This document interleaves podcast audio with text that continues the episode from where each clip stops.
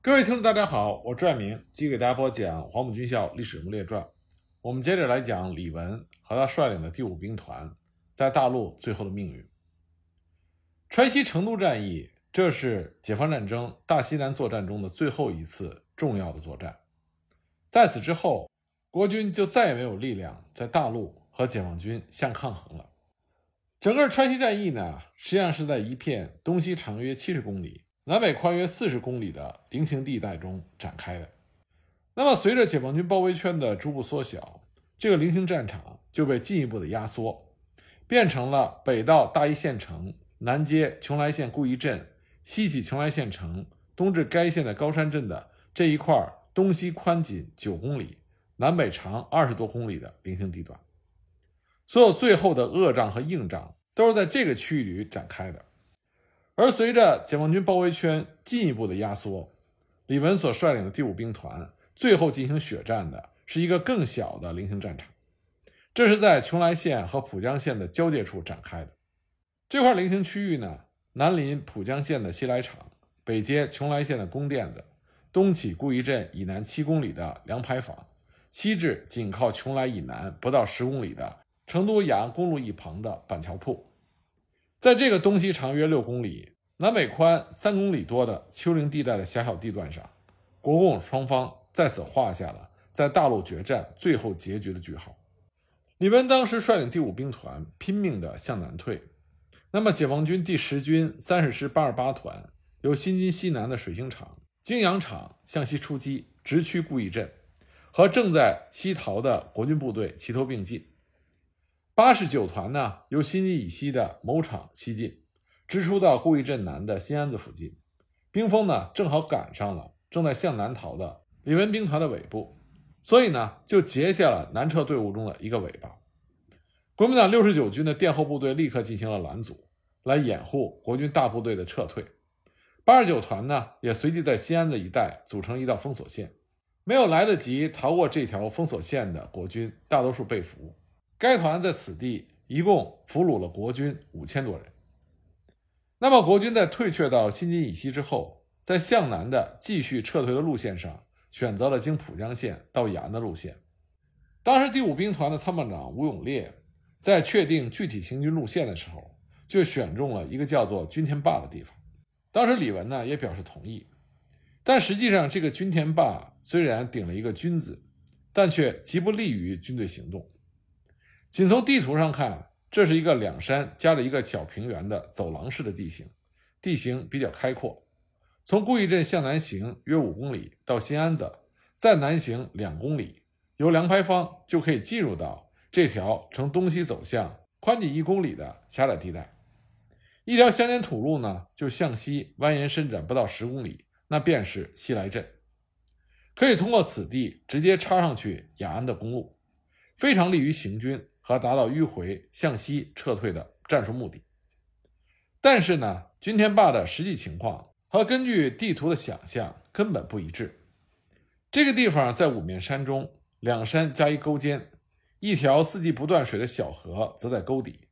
而且呢，小河沟的两岸全都是水深没溪的水草地和已经收割过的冬稻田。这里一直是种一季稻，冬天的水田里是灌满了水。等待来年再耕，那么这样一种情况，当地的农民在这些田埂路边行走的时候都会十分的小心，所以它根本不适合于大部队行军，更不用说骑马拖炮带着辎重逃命的国民党第五兵团。所以呢，当李文率领的第五兵团准备从此地穿行而过的时候，首先遇到的对手就是烂泥坑，很多战马跌入水坑之后根本就爬不起来。各种火炮也陷了进去，再加上前后左右的追击喊杀声，溃退的国军官兵争相逃命，互相拥挤，很多人滑入烂泥中，苦苦挣扎，更不要说什么战斗力。就在这混乱的时候，由彭山一线自南而北的解放军的追击部队正向浦江一带拦截过来，抢先占领了西来场一线的制高点，封锁住了企图南逃的国军的道路。但是由于解放军先遣部队人员少，想要彻底解决战斗并不可能，所以只好坚守住制高点，把国军困在五面山中这个狭窄的地区里，等待后续部队的到来。所以呢，一场激烈的战斗就在这个不大的区域里打响了。国军是拼命的想冲出包围圈南去，所以成团成连的国军在指挥官的督战下，向附近的山头涌来。身边的开阔地和脚下的泥水对他们的行进非常的不利，而解放军呢坚守在山头上，尽管伤亡很大，人员越来越少，但是占据着有利地形，居高临下，便于发扬火力。国军发动的数次进攻都被击退了，但是解放军也由于人少，不敢贸然离开战壕。进一步向前发起追击，只好艰苦地坚守待援。双方形成了僵持状态。急于逃命的李文第五兵团，在一看向南不能直接突破之后，只好率领侥幸逃过军天坝泥泞地带的部署，顺着五面山这条山沟沟底的开阔地，径直地向西走，一直跑到这条山沟的沟头板桥铺。再也不能够顺沟行动的时候。那么跑在前面的国军先头部队就爬上了沟沿，结果发现这里也有解放军在堵截坚守。一阵激烈的枪声响过之后，国军呢只好又缩回到山沟里。李文所率领的兵团司令部也就赶到了紧靠板桥铺以北仅有三百余米的古大林，这里呢距离成都雅安公路只有五公里。李文这口仍然想着能够打通南逃的通路。他下令让对峙在板桥铺附近的国军发起轮番进攻，但仍然没有能够奏效。在这个东起军天坝、西至板桥铺的沟壑山地，第五兵团已经处在解放军团团包围之中。那么，国军一共是七个军，近十万人的溃兵，而这片区域呢，只有方圆几十公里。当时李文的部署是这样的：陈居旅的第一军和胡长清的六十九军。在东起军田坝，西至古大林、板桥铺一带，从东南方向以胡长清部在后、陈居旅部在前的行军作战队形屏障兵团指挥部。周世营的九十军、吴俊的二十七军、朱先熙的三十六军，在顾义镇以南的西安乡一带，从东北方向以朱、吴、周这个顺序排出行军作战队形来屏障兵团司令部。那么由李文亲自指挥的第三军和冯龙的五十七军从西北方向阻截解放军的猛烈追击进攻。同时呢，李文还命令紧靠兵团部的第一、第三、第五十七军三个军，竭尽全力要打通距离成都雅安公路仅还有五公里的道路，拼死也要突出重围。那么在这个狭小的区域里，到处就挤满了国军的官兵。人挤人，马踏人，一片的混乱，而且吃饭呢就成了大问题。当时不少国军的军马呢都被射杀，充作国军官兵的食物，而附近老百姓家中能吃的东西早就被抢劫一空。而最为致命的是，这个时候国军的军心已乱，人心惶惶。很快呢，第一军军长陈居旅准备在古大林起义的这个谣言就传播开来。那么，与第一军比邻的六十九军军长胡长清居然相信了这个谣言，而胡长清本人呢，他是坚持反共拥蒋的立场，所以他决定先下手为强。所以第一军这边还没有反应过来发生了什么事情，就遭到了六十九军一阵猛烈的射击。那么第一军呢，也是训练有素，当即就展开了还击。就这样，国军的一场内讧就先在大五面山一带打了起来。因为第一军是仓促应战，所以呢伤亡重大，只好向西退去，靠拢军部和兵团部。陈居旅在知道这件事情之后，也是气得直骂娘，找李文去评理。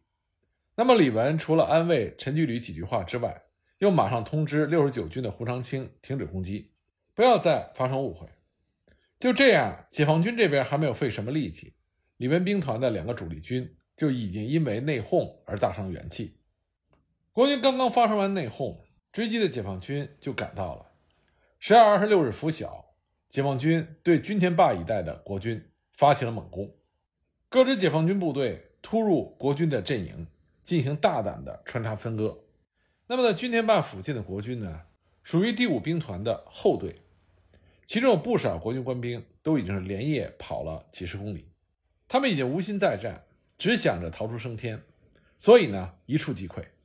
像刚刚从高山镇败逃在新安子附近的国民党第九十军的军长周世营等人，只能带着少数的随从夺路而行，企图趁着夜色逃离战场。但是因为四处都是枪声，所以呢，他们只好蛰伏于沟坎中，准备等到天亮之后再伺机动作。不过呢，第二天天亮之后，他们也没有能够逃脱解放军的搜索，军长周世营就成为了解放军的俘虏。军天坝一战，国军九十军军长周世营、副参谋长肖巨玉、参谋长王日浩、五十三师师长范玉书、副师长张居温等五名少将先后被俘。九十军军部、五十三师师部及其下属部队全部被歼灭。军天坝战斗是以国军的惨败而宣告结束的，但是剩余的李文的第五兵团并没有放弃战斗。那么李文呢，已经把第五兵团的司令部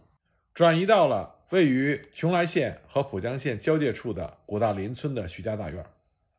第五兵团的残部这个时候在解放军的前后夹击之下，经过两昼夜的苦战。到达了五面山一带，但是解放军已经把前面的路堵死了，所以李文呢只好先撤到郭大林村的徐家大院，策划下一步的行动计划。不久呢，陈居旅也率领着第一军的军部赶来和李文会合。他们喘息未定，解放军的先头部队就已经跟踪追击了上来，激战再起。十二月二十六日这一天，解放军二十八师的八十二、八十三两个团沿着公路向西直追。先是在宝林寺以北截击溃散的国军，战到下午将这股国军歼灭，俘虏了一千八百多人。然后呢，八二三团向北直趋铜桥，增援正在激战中的游击队。八十二团呢，则向南直趋古大林战场。进入到古大林东北方向仅两公里远的雷打庙大雁坝之间的时候，又与国军的五十七军的部队一个师发生了激战。解放军的追击部队这个时候情况也并不好，因为自从过了长江，进入到四川地面之后，一直在穷追国军不舍。解放军各部队因为伤病减员的情况也非常的严重。这个时候堵在浦江一线的部队，虽然从番号上看有第十军、十二军、十六军、十八军四个军之多，但实际上全部人员凑起来还不够三个团。像十八军在战后查明。直接参加川西战役最后决战的部队，只有该军第五十二师幺五五团六连的两个排。虽然战史上写着十八军参加了这个战役，但实际上兵力就只有两个排的人。但这两个排的确为十八军打出了荣誉，打出了军威。十八军在从川南宜宾渡过长江之后，其三个师接令北进，五十二师奉令由眉山向西北方向进击。计划呢是经将军庙、寿安场直出主战场，五十三师呢则是奉令由眉山的龙驹场向简阳西南的贾家场一线进击，五十四师呢是奉令在峨眉山南一带由南向北清剿溃敌。但是呢，该军主力这个时候已经很难赶上川西战役的最后决战。幺五五团能够赶得上参加川西决战的这两个排，也是巧合。当时十二月十九日，这个团的主力部队参加了大渡河畔歼灭宋希濂集团之后，由峨边县城经峨眉、夹江向北进发。那个时候呢，在解放军部队中喊的最响亮的口号之一，就是打好成都战役，活捉蒋介石。所以呢，进川的部队在攻占一个地方之后，总的目标就是一个劲儿的马不停蹄地向成都挺进。那么，幺五五团在团长兼政委殷法堂的率领下，直接直奔成都而来。那么，幺五五团这个时候说是一个团，实际上仅有七百多人。到了嘉江县城以北，和这个团的后卫部队会合的时候，总人数也就是一千多人。该团在十二月二十三日中午在思盟镇吃过早饭之后，继续北进。当时为了加强攻坚力量，这个团的副政委杨军。和师的作战科长陈雷、侦察参谋江洪全等人就来到了这个团的先锋连第六连，走在全团的最前面。他们经眉山继续向北行进。这个时候呢，他们听到密集的枪声从左前方隐隐约约的传来。副政委杨军不禁纳闷因为成都从地图上看应该是在正北方，那枪声怎么会从西北方向传来呢？杨军等人也是初来此地。所以他们就询问当地的老百姓，那么一位老者侧耳细听来自远处的枪炮声，十分肯定地对他们说：“那边应该是成都府了。”所以杨军呢，就和六连连长司启章率领着两个排的部队抄小路，由着眉山县城，向着枪炮声越来越急的西北方向奔去。他们很快就进入了浦江县，来到了距离战场中心大五面山西南方向仅几公里的西来场镇。后来他们才知道，这个方向距离成都是偏的，但是呢，他们歪打正着，正好赶上了围歼国军第五兵团最后决战的时刻。而且他们赶到了非常及时，他们正是赶到了决战战场的西南方向，堵住了古大林国军南逃之路的口子。而他们团的主力部队和其他的后续部队，则按照原定计划直奔成都而去了。到了已经宣布和平解放的成都附近，才知道无仗可打。而这个时候呢，整个川西战役也基本结束了。西来场在浦江县城之北九公里处，向西十多公里呢。就是通往康藏地区的公路，这里正是国军由新津向西南方向和由顾义镇向正南方向逃窜的要道交叉点。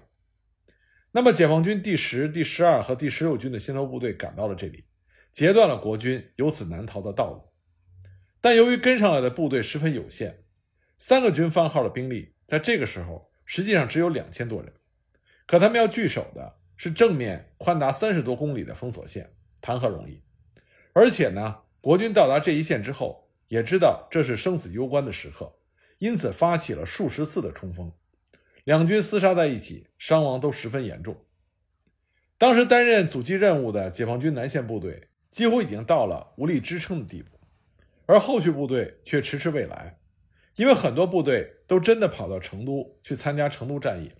因此呢，这些身处激战中的解放军部队非常的着急。当杨军率领幺五五团六连两个排赶到西来场的时候，他听见镇北激烈的战斗正在进行，但是他不敢莽撞地加入战斗，怕产生误会伤了自己人，所以他急忙命令司号员吹号联络。可是呢，号音的回答对不上，他命令司号员再次吹号联络，可这一回连回答的号音都没有了，只能听见一阵紧似一阵的激烈的枪炮声。所以杨军顾不上自身的安危，带着部队就疾步向前沿阵地跑去。在前线的指挥所，他看到了该师的副师长，得知此地是第十军的部队，恰好呢，这个副师长和杨军认识，所以杨军就主动申请参加战斗，